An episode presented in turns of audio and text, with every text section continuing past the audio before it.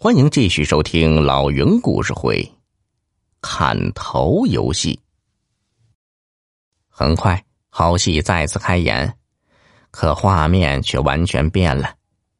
一男子端坐椅上，一女子手握毛笔划过男子脖颈，随即一个脑袋掉落在地，女子惊昏过去，无头尸体却顶破套筒，长出新头颅。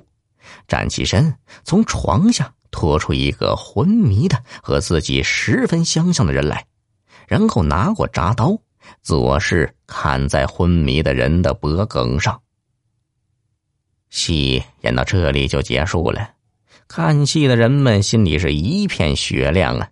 床下那人就是沈万三，被毛笔划掉脑袋的男人就是凶手沈万四。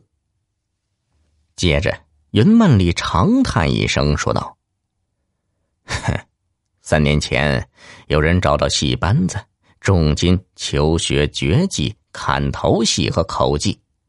如果我所料不差，沈万四那晚到访，用药把沈万森放倒，拖到床下，然后假装醉酒，让二狗搀扶回房，制造不在场的假象。”再趁夜回到书房，假扮沈万三和柳溪下棋，用砍头戏吓昏柳溪，最后砍了沈万三的脑袋，嫁祸给王重阳。沈万四听后虽然脸色惨白，但仍拼命的反驳。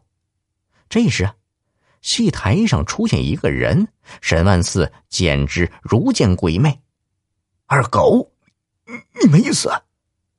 然后一声哀叹，说：“云万里说的对，二狗是他买通的帮凶，也是他派人杀人灭口的。”之后，衙役给沈万四戴上枷锁。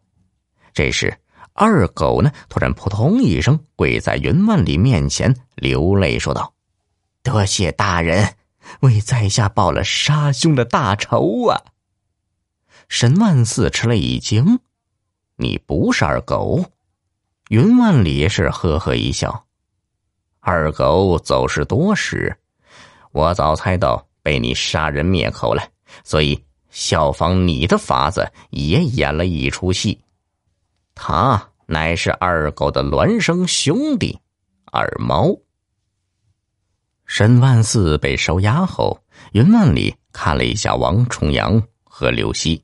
心情瞬间沉重了起来。刘希因当初被严刑逼供，手足残废，后半生注定要凄凉度日了。